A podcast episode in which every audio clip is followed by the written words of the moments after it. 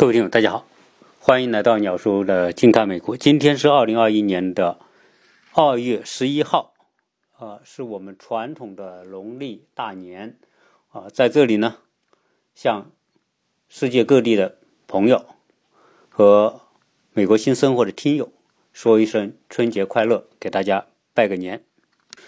呃，现在我们身在美国，关于过年和春节。在美国没太多的氛围，呃，最多是在华人圈里面啊，大家仍然是有有点过年的那种意思啊，就是啊，大家同时要团年呐，呃，然后呢做吃的啦。今年由于疫情的原因也没有聚会啊，在过往呢春节都是有聚会的，呃，没有疫情的那那几年啊，一个是。大型的社区的聚会，一般一个社区呢，大家就会，啊，华人都参加，当然是自愿啊。可能像华人多的社区，有可能啊也来一两百人的也有啊，几十人的也有。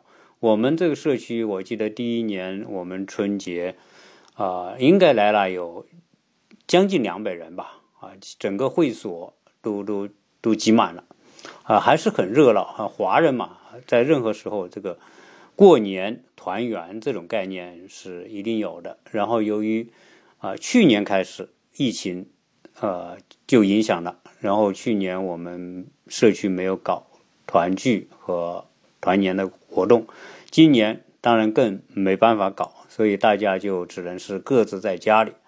呃，然后在这边呢，大家呃能感受到一点氛围的是什么呢？就是这华人圈啊，在美国啊。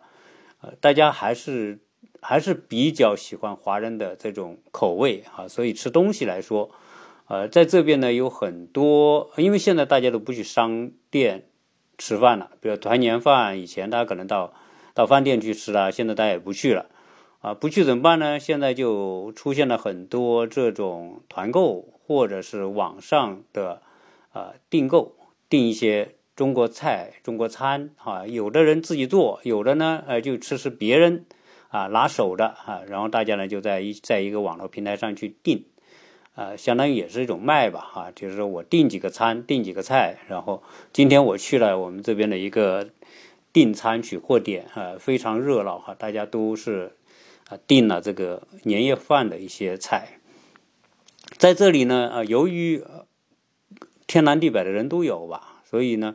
这里订的一些餐还挺有意思的，有些还是很大师级的厨师，在在国内可能就是是那种很厉害的大厨啊。据说有一个是做做国宴的啊，一个厨师啊。那国宴厨师肯定做的东西就不一样嘛，所以啊订的人也很多啊。我们订他的东西，确实呢，他做的东西的品相还是挺好的。啊，这能够称得上这个大师的厨艺大师，特别是做国宴的，啊，如果放在这种民间来弄一弄，那就有点像像什么以前的满汉全席，对吧？我们一般人是吃不到满汉全席的，而现在的做国宴的这个这个大师，现在在美国，对吧？可能也是移民到美国之后呢，哎，露一手，结果很多人订，很多人捧场。今天啊，我们去这个取。这些订品的地方呢，确实大家都排着队啊，就体现出这种。所以今天呢，这个能感受到这样一点氛围。但是啊，大部分的情况之下呢，就是自己在自己家里了啊。但在自己家里的话啊，大家就知道说，美国呢这些家庭，特别华人家庭，绝大部分都是小家庭啊，没有说在国内那种大家庭啊。但所以在国内的小家庭，一般来说。三个四个啊，了不起，这个五个对吧？所以还是小家庭。所以在美国过年呢，很难有什么特别大的氛围啊。大家吃个团圆饭，和平时也没什么太大区别啊。呃，你说发个红包对吧？啊，那可以对吧？让他让小孩有点这种概念啊，说过年要长辈要给晚辈领红包，发个红包。啊，当然现在呢，就是 虽然是我们在美国的这个小家庭过年啊，但是呢，由于有微信啊，有视频，所以大家呢啊，可能一天啊也来几顿视频，跟国内的家人对吧？他们吃团年饭的时候，我们打开视频啊，看看他们吃什么菜啊，或者是这种氛围吧。然后我们吃饭的时候也给他们发一发我们这边的氛围，啊，通过这种连线和视频来来增加节日的这种氛围。昨天，呃，昨天应该是什么呢？是今天早晨吧？就是美国时间我们这边的早晨八点，呃，就是国内的晚上的八点。照例呢，呃，我们也会看这个春晚。啊，春晚是一个很有趣的话题，所以我想借这个今天过年这个时间呢，聊一聊我心中的春晚，以及这种春晚所这三十八年来所发生的种种的变化。我想这是一个啊怀旧话题对于一些呃四十岁以上的人吧，我觉得啊大家都能够找到一些同感，因为很多人是这个。春晚伴随着大家长大的，有些呢是春晚伴随着大家变老的，啊，所以春晚对于啊中国人来说是一个啊挺有意义的话题。所以啊，接下来呢，啊聊聊我对春晚的一些记忆和一些思考。中国有春晚是在一九八三年有第一次的春晚。那八三年呢，实际上中国的电视啊。还没有真正的普及，改革开放也没几年嘛，七八年真正的粉碎四人帮，八零年真正启动改革开放，对吧？到八三年啊，这个时候刚刚是改革开放的这个初期，啊，所以那个时候第一八三年的春晚我们是没什么印象啊，但是知道啊，那个时候就有一个节目，就是到啊春节晚会。呃，然后呢，在八三年之后呢，就每年在大年三十的晚上八点啊，就准时啊，一直开，一直到啊过了凌晨啊，有的时候到一点，有时候到两点，大概就是四到六个小时啊，这种春晚，呃，每年呢就大家就开始看，在早期。看春晚那是一件特别大的事情，当然这个原因很简单，在那个年代八十年代初期，啊，主流的媒体那个时候说实在，电视还真算不上太主流的媒体，呃，因为电视还没真正普及嘛。那个时候看电视就是一些频道啊，什么中央台，然后地方台，好像地方台那时候都很少很少。啊，我们应该有印象的，可能就中央 CCTV 有几个台，啊，什么这一套中央一套、二套、三套、四套，啊，现在我们在这边看的这个，呃，春晚是通过 CCTV 第四频道播出的，因为第四频道是国际频道，呃，在美国的 YouTube 就是这个油管上面啊是有现场直播看得到。那那个时候我们看呢，家里没电视，那到哪去看呢？就找一些单位啊，有那个时候呢，有些单位好像还啊有钱的单位会买一个电视机，然后放出来，大家一起看，就有点像看那个小电影的那种意思。但是那个那个屏幕实在也是小，而且那个时候只有黑白电视，还没有彩色电视呢。我们家买的第一台电视是在一九。八八年的暑假，啊，买电视。为什么八八年暑假我们家买电视呢？啊，因为八八年暑假呢，我大学毕业，大学毕业之后呢，就领了三个月的工资啊。因为大学毕业之后啊，分配到工作单位啊，就从放暑假那个月开始，啊，这七八九，那你就三个月工资。我们那时候工资是几十块钱呢，大概大概是八九十块钱，那就领了两百多块钱，两百多块钱。在当时我们家还是很穷的情况之下呢，那是一笔哈一笔钱哈，然后呢拿着那笔钱，然后呃我爸我妈再凑点，然后就凑了四百多块钱，我记得是买了一个黑白电视机，那是我家第一台电视机，那个大概十二寸的吧，二寸的黑白电视就比现在的普通的电脑屏幕还小了，但是那个时候可是一件高兴的事情，所以。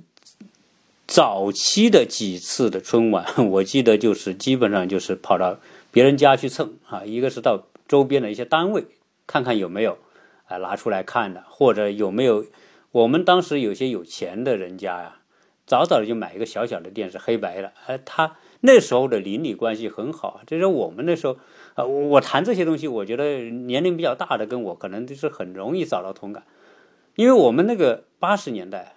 住的地方呢，基本上不像现在都是高楼，然后一提上去，把门一关，谁都不认识谁。那个时候，小时候是邻里是谁都认识谁，只要在一个区域里面呢，大家虽然那时候没有电话呀，没什么东西啊，没手机呀，但是呢，邻里关系是特别熟啊，所以基本上来说，大家有钱的买了电视的，他都愿意把电视拿出来给大家分享。呃，甚至我 我们还跑到别人的这个卧室里去看电视的，因为那个时候，中国没什么隐私的概念，而且加上八十年代，我们说住的那个房子都是好多人、好多户人家住在一一堆，啊，根本没法分出来啊。你说啊，这个门洞进去，像我们这样的一个单元几号几号几号，那时候没有，一进去就是大家所有的家里，大家都是东窜西窜啊，基本上没太多的这个隐私的概念。好，到八三年呢，最有名的啊，当然就是李谷一啊，李李谷一今天在昨呃，就是今天的春晚里面，他还出来了，还唱了那首歌啊，叫什么《难忘今宵》啊。他这首歌呢，实际上李谷一八三年出来的，八四年唱的《难忘今宵》这首歌，结果这首歌就一唱三十八年，每年春晚最后一个节目。就是难忘今宵啊，然后李谷一来领唱啊，众明星一起唱啊，这就是这个最后的压轴。呃，八四年我记得呢，有几个明星是比较出彩的，一个叫陈佩斯啊，这陈佩斯和朱时茂啊演那个吃面条啊，也是什么一个拍电影的一个场景吧啊，那个呃陈佩斯在小品啊。那早期的小品王是陈佩斯和朱时茂啊，然后呢一炮而红，结果呢后来就年年演演年，一直演到九九年，啊，到九九年之后，好像他就跟中央电视台因为一些版权官司的事情，然后闹得不开心，啊，然后后来就再也没上春晚，啊，据说今年上春晚，结果我在这个春晚上我没看到陈佩斯，节目单上找一下也没找到他，所以今年呃。可能陈佩斯上的这个春晚不是这个大年三十的那个春晚，反正我是没看到啊。如果大家有看到，因为现在看春晚不会说守在那里，不像早年我们守着这个都没尿点啊，厕所都舍不得上的，就一直要看到看到尾结束的那种。现在中途一有什么事也就走了，所以啊，有可能很多节目也不一定会那么认真去看。除了陈佩斯的，呃，给我印象很深刻啊，李谷一啊来唱这个《难忘今宵》之外，八四年呃最火的一个就是张敏敏啊，张敏敏呢，这个可能现在年轻一代的朋友是不记得不知道有这个人啊，在我们那个年代，那可能是这个尽人皆知的，因为他首先是第一个香港歌星。到中国内地，特别是在春晚这么重要的这个舞台上来演出，他是第一个。然后呢，他唱的那首歌啊，很有中国人的情节和现实意义，叫《我的中国心》啊。这首歌实际上呃，在今天来说，在很多重要的场合，还是经常会被人拿出来放的啊。因为这首歌在当时啊，就是中国刚刚改革开放。我们的某一种意识刚刚崛起的时候，那确实提振了呃华人啊，我们中国人的这种这种认同感啊，所以这首歌当时大火，大火之后，我记得张明敏那个那个样子，那时候很年轻了，二十多岁啊，戴个金丝眼镜，对吧？啊，人还挺斯文的啊，这个穿个西装，披个围呃挂个围巾啊，打个领带。啊，这边唱我的中国心嘛，洋洋装虽然穿在身，可我心依然是中国心。因为因为什么？因为他是香港，香港在那个时候还是英国英属殖民地的啊，所以香港那个时候严格意义上呢还不属于中国的这个管理的地盘啊，所以哎，他觉得好像是香港就比较洋气哈，在香港是吧，比较西化，所以穿西装打领带啊，才有这个我的中国心，洋装穿在身这么一个啊，那那样一个特殊的历史环境之下，那个时候我们在内地就哪有什么穿西装的？八四年很少穿西装打领，穿都穿中山装，对吧？中山装就是那种蓝色的、灰色的中山装啊。啊，那个时候基本上那是属于最正统的，就那种服装，啊，那西装就觉得很洋气了。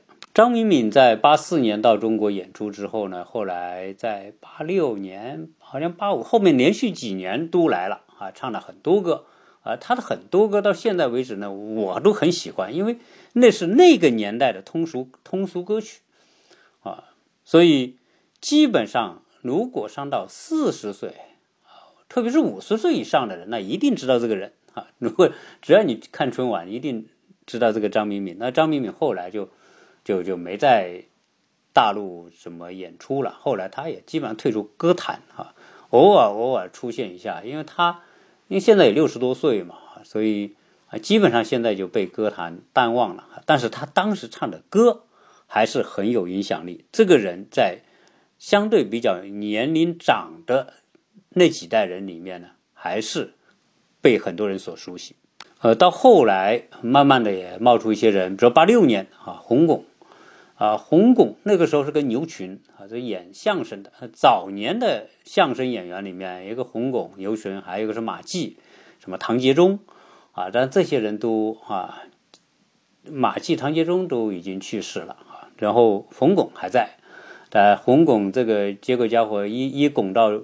这个春晚之后呢，就拱了三十多年啊，基本上啊，到现在呢，我这这今年好像没来，但是去年都还有他啊，这这也不简单了，三十多年，这个是属于叫 钉子户那种啊，和和当时早年的陈佩斯一样啊，基本上相声里面一定有红拱，然后小品里面一定有陈佩斯。到一九八七年来了一位大帅哥，这位大帅哥呢，名字叫费翔。啊，为什么他在八七年掀起来一股旋风呢？啊，因为，哎，他是台湾的，他的母亲是台湾人，他爸是美国人，所以严格意义上来说，他是中美混血。但是呢，他在台湾长大，后来去美国读大学，学戏剧啊等等，啊，所以他就属于跨台湾和美国之间的。呃，而且这家伙长得特别帅啊，一米九的大个。啊，然后呢，这个混血嘛，这个眼睛啊，蓝眼睛啊，高鼻梁等等，有有有白人的那种轮廓啊，长得很帅啊，跳舞跳得很好，是春冬天里的一把火。结果呢，八七年就出成了所谓啊费翔的旋风啊啊什么什么故乡的云等等啊，所以啊到到今天费翔呢啊还是呃偶尔到中国会露个面啊。有个什么采访啊什么的，啊，然后那个讲讲他早年这个怎么到大陆来演出。实际上他他到大陆来演出，是这个人是是运气好。他出道怎么他八四年才出道的，他八七年就来，结果一下在中国大陆就火的不行不行的那种。到八九年呢，哎，小品就出现了新人，来了一个东北妹子叫宋丹丹，啊，那宋丹丹开始啊，八九年开始。到九零年，他和和谁啊？和赵本山演了一个小品叫《相亲》啊。这九九年开始，赵本山和宋丹丹的小品时代开始啊。然后呢，基本上每年啊都会有什么 我们说的这种各种各样的吧啊，反正都是啊。我觉得东北人啊，因为我在东北有两呃三年的时间。因为早年读研究生，我在东北吉林大学，呃，所以对东北的文化还是有一点了解啊。东北人啊，他是一个特殊地理环境之下所产生的乡土文化啊。东北呃人比较豪爽，呃，东北人比较喜欢侃，呃，东北人的语言表达比较幽默，比较风趣。啊，这和东北人之间的这种邻里关系有很大的这种 联系啊，因为我知道这个在东北的时候，你要知道东北的邻居之间基本上还是啊很亲密的呃，加上东北的方言，东北不方言啊，东北方言里面呢就，啊，你说它它是普通话，但是它又不是北京的那种普通话，它是属于啊东北那旮旯的普通话，所以它有点这种啊特别有趣的东西。这个东西你我我基本上没办法用语言去，因为我的很多听友就东北的，有黑有吉林的，有有黑龙江的，有沈阳的都有，啊，大家可以跟我来分享分享东北文化当中某种。但是我在那里几年，我就感觉到东北人的亲情感、友情感，啊，东北人之间的豪爽啊，我觉得是有一种和其他地方不一样的地方。而且东北人之间谈得来的，比如说你跟个东北人，你要谈得来哦，那大家距离一下就拉近了，就变成好朋友。然后把酒一端上来，对吧？那一喝上，喝了几顿酒之类，大家变成很好的朋友。啊，东北人特别喜欢唠唠嗑，对吧？是一唠可以唠唠唠半天。那东北人这个唠啊，和他这个东北的这个气候有关系。我在东北的时候，冬天。基本上四点多钟就天黑了，然后夏天呢就就很晚，到九点多的还没天黑，啊，因为它纬度高嘛，这个太阳这个照射大家知道，就是如果太阳在北半球的时候呢，我们越往北的地方，那白天越长啊，到了极地甚至有二十四小时都是都是白天，也当这个太阳移到往南移的时候呢，结果北边呢。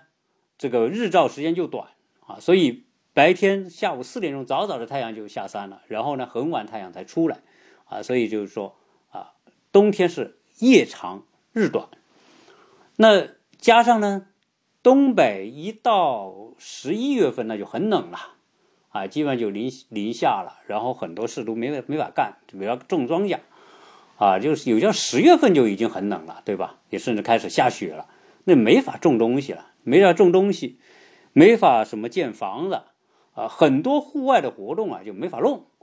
呃，在早年东北人干嘛？那就只有叫猫冬啊，猫冬呢就先做好准备哈。我我记得在东北，那到了这个九十月份就开始储存过冬的这个青菜，啊，什么这个最多的就大白菜，什么洋葱那些东西。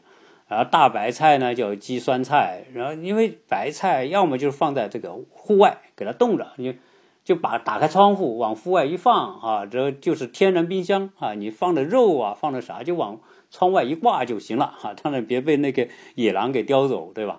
啊，然后白菜也是往外一放，让它冻着冻着，然后呢这个啊就就要吃的时候把它拿拿进来就吃了，啊，然后呢就是一个大坛子把这个白菜放到里面，拿开水给它一泡。啊，就是泡酸菜，然后呢，整个冬天就吃这些东西。那冬天没活干干嘛呢？那东北没活干，那就开始聊天呗。那就一天到晚，你也不能说啥事不做，那就那大家就坐在一起聊天。这个东北人特别能聊，就是这么练出来的。那长年累月到了冬天，那就是。那就是说话，呃，这工作就是说话，呃，然后挺快乐。所以东北人的语言艺术啊，语言的表达、幽默啊等等，我就都觉得和他这种漫长的冬天，然后大家不得不坐在一起，这个神侃神聊，这个有很大的关系。东北啊，后来演绎出很多这个地方特色的一些节目、曲艺节目，是不是吧？那个什么，呃，二人转啊，是什么单弦什么。那些说实在的，我是对那些我真是只是平时看到电视节目里面有有一些哈，你要我说太深，我没法说深啊。但是这那个时候呢，东北文化借着赵本山、宋丹丹，哎，推向了全国。那个是借助的春晚，赵本山一出来，那就大火啊。基本上呢，赵本山出来之后呢，这个陈佩斯正好就退出了。啊，差不多就退出了吧。啊，也有中间有一个衔接啊。到后来呢，赵本山越来越火，而且不光是赵本山火，宋丹丹火，呃，东北那一票的那些这个说这个是说这些小品的啊，什么二人转的，然后东北的那些地方特色的啊，土腔土调的那些东西啊，就在中国大受欢迎。那那什么，这这就是说叫地方特色，哎。在中国，大家都欣赏，因为东北毕竟人是基于普通话，大家都听得懂啊，所以这是它的先决的优势。你说呃，全国各地有很多这种有地方特色的，就有西北的，对吧？啊，然后还有西南的，然后有华中的。你说湖南，对吧？我我从湖南来出来，湖南这个地方，那也有很多地方特色的。我说李谷一就是当时演这个花鼓戏的嘛，对吧？这是湖南花鼓戏啊。然后呢，湖南早期也有一些相声演员。啊，当时基于什么？基于基于湖南话，就是乡音，啊，所以比如说那些什么大兵啊、旗帜啊那些人，对吧？他他们也演演相声，但是像旗帜、大兵这些人，那就不如赵本山那么影响力那么大。原因是什么？因为这个湖南这些啊演相声的，但是口才也很好，也挺幽默，但是你你要听得懂，你要首先你要听得懂长沙话，对吧？你听不懂长沙话。那再好听也没用，呃，但是人家东北这些东北腔基本上就普通话，所以呢，全国民人民都懂啊。所以后来赵本山又带出来一堆人，什么小沈阳啊，还有什么呃什么鸭蛋啊，是那那一类的吧。然后来这个啊，这个后来又搞个大这个什么什么大舞台等等哈，就带带出了很多啊东北出来的这些啊小品界的这些人物。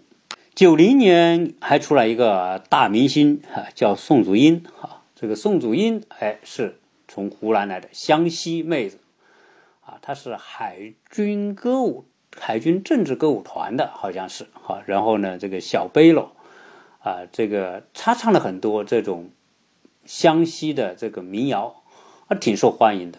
以前呢，我说实在的哈，我不太喜欢这种。这个这种民谣小调那种东西，到后来听着听着，哎，越听越有意思啊！为什么？它是地方文化，地方文化当中的很多的乡土气息啊，啊，有它独特的某种韵味在里边啊！你听多了之后，会发现它有意思啊！所以在这里啊，就要讲一讲这个中国改革开放之前啊，由于整个的。地域广阔，很多的民族啊，都是生存在自己那个环境当中，所以孕育出了这个各个民族的自己独特的一些文化、艺术和服饰习惯等等这些东西呢。啊，我一再说，啊，从那种地区封闭所走出来的地方的文化，那是一种生态啊，基于说交通不便利的这种。啊，前提之下的隔离状态下的这种地方生态，这种地方生态是一个国家啊文化的重要的组成部分。今天我们说，哎，为什么我们喜欢东北？那就是因为我们在平时看不到东北这些啊文艺表演，看不到东北的这些小品，哎，我们觉得新奇，对吧？觉得他们说话挺逗的，挺好玩的，哦，我们喜欢。啊，我们去云南也是一样，对吧？去看各个少数民族不同的村在村寨不同的生活方式，他们什么呃埋葬人的方式，然后做食品的方式，啊，对吧？我们去看都发现有意思，就是因为它是我跟我们不一样的地域啊，所以民族文化呀是特别重要的一个一个文化内容啊。可惜现在呢，这种东西。就会越来越被同化啊！互联网把很多东西都已经同化掉了，抹平掉了。宋祖英的很多歌，对吧？我们都啊都很熟悉。但是近几年他就没出来了。呃，再往后呢，到了九三年啊，我记得呢，这个有一首歌叫《涛声依旧》啊，这个叫毛宁，哎，这个火了一下啊。这当时啊，毛毛宁还有他的拍档。叫杨钰莹哈，那那个时候被大家所所熟知，呃，杨钰莹因为后面出现了很多其他的一些传闻啊，所以后来也销声灭迹了。但是毛宁和杨钰莹实际上在九十年代啊，还是有一段时间是相当的火啊，很多人也熟悉，主要唱情歌了了。到一九九五年啊，有一个唱歌的。火了，叫老狼啊，他唱的《同桌的你》啊，这个《同桌的你》就是是高晓松写的吧？所以啊，这个老狼后来这个还是呃，就是年轻人吧，还是喜欢啊。再往后呢，什么零八年哈，呃，这个这个零八年啊，就就有费玉清。实际上在这之前呢，还有一些。说实在，我慢慢的呢，因为这个春晚多了之后啊，这个很多啊，可能大家熟知的我也不太记得了，我也就不提他们了。然后到零九年啊，有个台湾的魔术演员叫刘谦，这个什么鸡蛋里面取取个戒指出来啊，等等啊，然后那个各种各样的。这后来他刘谦火了几年，然后。啊，出来好几年，对吧？每年都演演一个什么魔术，结果呢，呃，他的魔术呢，很多人就觉得很奇怪，就大家就用各种各样的方式来来看他是用什么样这个方式来来来演这个魔术的。后来啊，人拍了很多，说他是怎么样有托啊等等，啊，这个这后来啊，后来也就刘谦也慢慢的也就啊没在春晚出现了。应该说到两千年之后呢，春晚。啊，就变得啊，不像早年那么那么受关注啊。这个当然，这个时代在变嘛。两千两千年之后，两千年之后，第一是电视大量的普及，对吧？因为经过九十年代到两千年之后，基本上家家都有电视机，呃，然后呢，电视节目也就多了啊，就不光是中 CCTV 几个台了，后来就各省都有台。各省还有各种不同的频道，啊，然后呢，各地级市又建电视台，甚至县、镇都有电视台，对吧？当然，这个县镇、这个这个地级市电视台多半都是转播其他的电视节目，但不管怎么样啊，电视台就多了。随着电视台多，需要节目多，所以中国的这个文艺界。啊，各种各样的演出公司啊也多了，所以做节目的这个内容也就多了。所以节目内容一多，你不像早年八九十年代没什么内容，出一个火的演员或者是一个明星或者是歌星，那哗一下子都都知道他了。到后来多了多了之后，大家关注注意注意力就被分散了啊，所以慢慢的呢，这个一个人要在要到两二两千年之后，一个人要火。就就就不像早年那么聚焦，那么关注，啊，加上这个节目越出越多，所以这个演员的这种更迭啊、更替啊，就是那种当红演员的更替也就越来越频繁啊，所以慢慢的呢，呃，这个出了什么演员我也就不知道了。两千年之后的很多这个春晚火的人我都不知道了啊。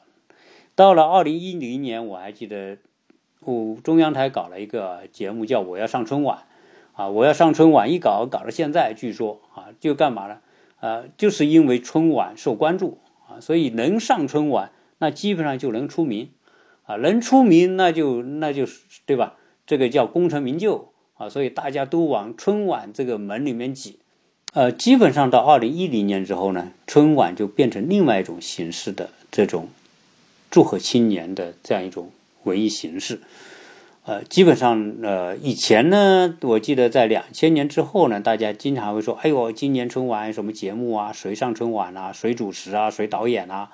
啊，大家还是当回事啊，就是说，哎，好像到后来就有个审美疲劳，对吧？那这春晚，大家总渴望出出像赵本山一样的，突然冒出一个赵本山，突然冒出一个费翔，突然冒出一个董文华，对吧？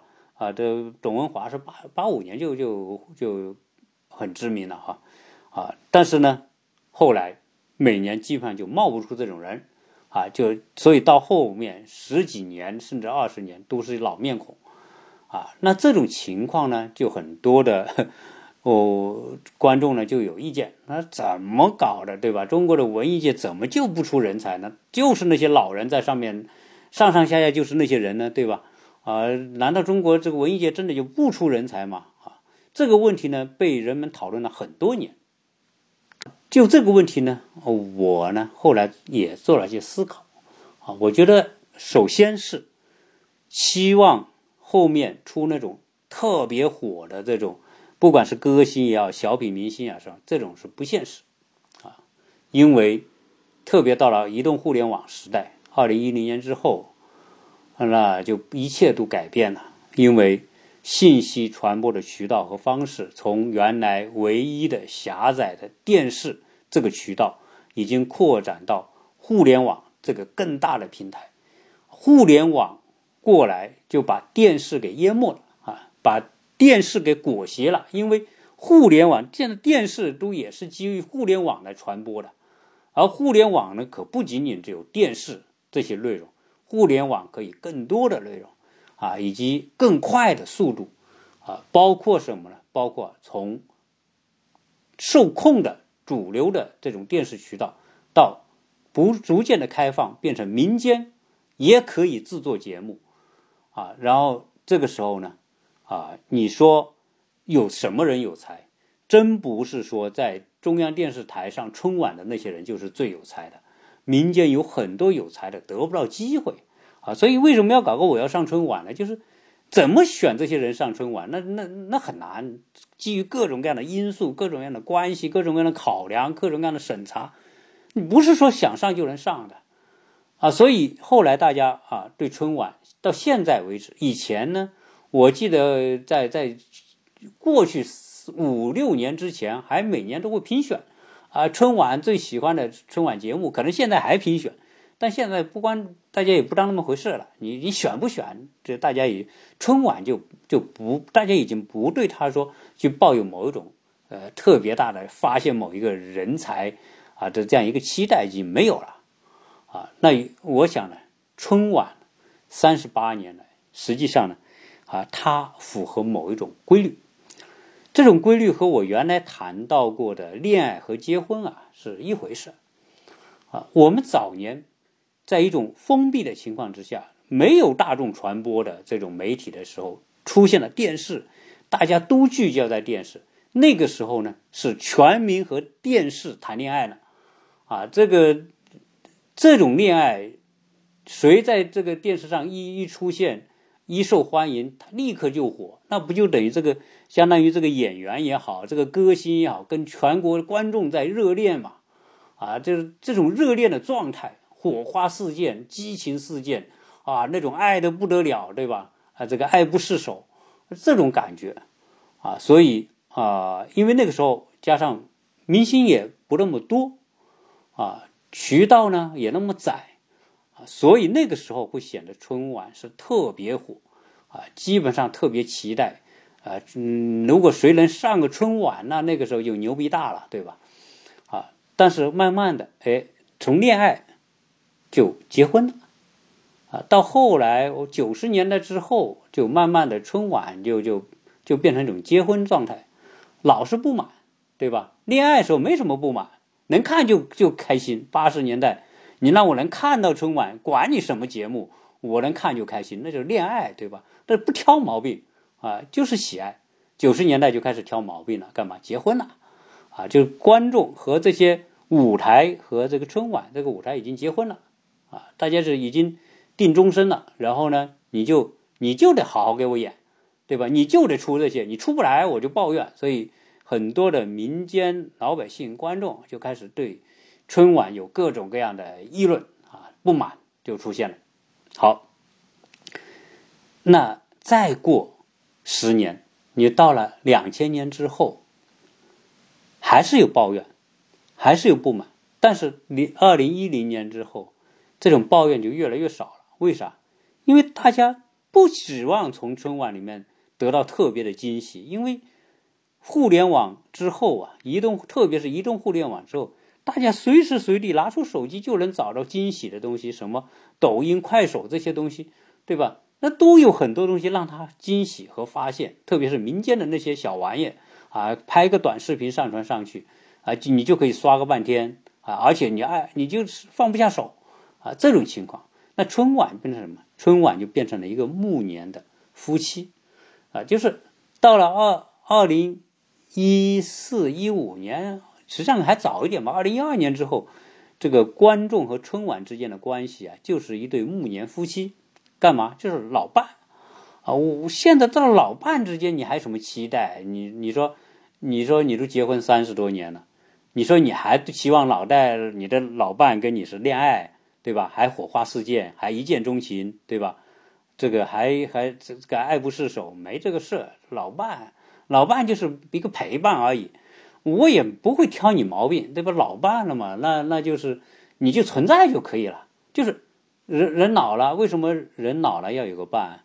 老了这个伴不是基于爱情，不是基于有有有激情。